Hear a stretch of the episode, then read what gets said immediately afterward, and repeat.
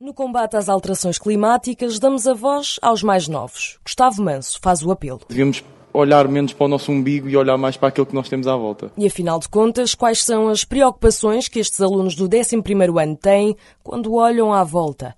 Gustavo e Teresa contam-nos. Não sei se, se repararam, mas há certos dias, por exemplo em maio, não, não devia chover tanto como chove. Pode ser um dos efeitos do aquecimento global e das alterações climáticas. A extinção de espécies, animais, vegetais e a destruição da biodiversidade. E se tivessem o poder de decisão, medidas a tomar não faltariam. Leis que controlassem a emissão de gases tipo dióxido de carbono. Como o Japão recentemente eles falaram que iam, estavam a desenvolver um comboio que ia funcionar com levitação. Mas acho que isso era uma coisa que se devia implementar aqui. Na teoria, a lição até está bem estudada. Na prática, diz a professora Emília Martins, a consciência ambiental nem sempre existe. Porque o lixo que existe no quintal da escola são os nossos alunos que lá o colocam. E não será conta por falta de atividades de educação ambiental. Os alunos foram para a praia a apanhar lixo. A iniciativa da educação física de fazer atividade física recolhendo lixo a iniciativa de termos a horta e de, dos projetos em que eles participam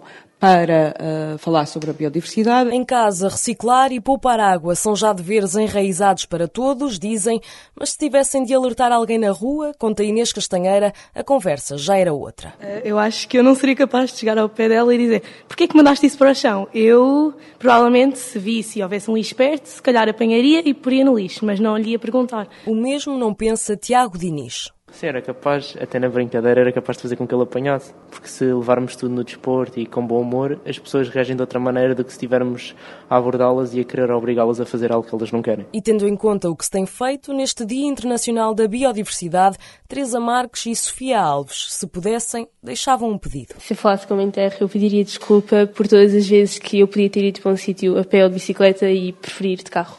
Eu pediria desculpa em nome da humanidade em geral, por darmos mais importância ao dinheiro e a bens materiais do que à própria natureza.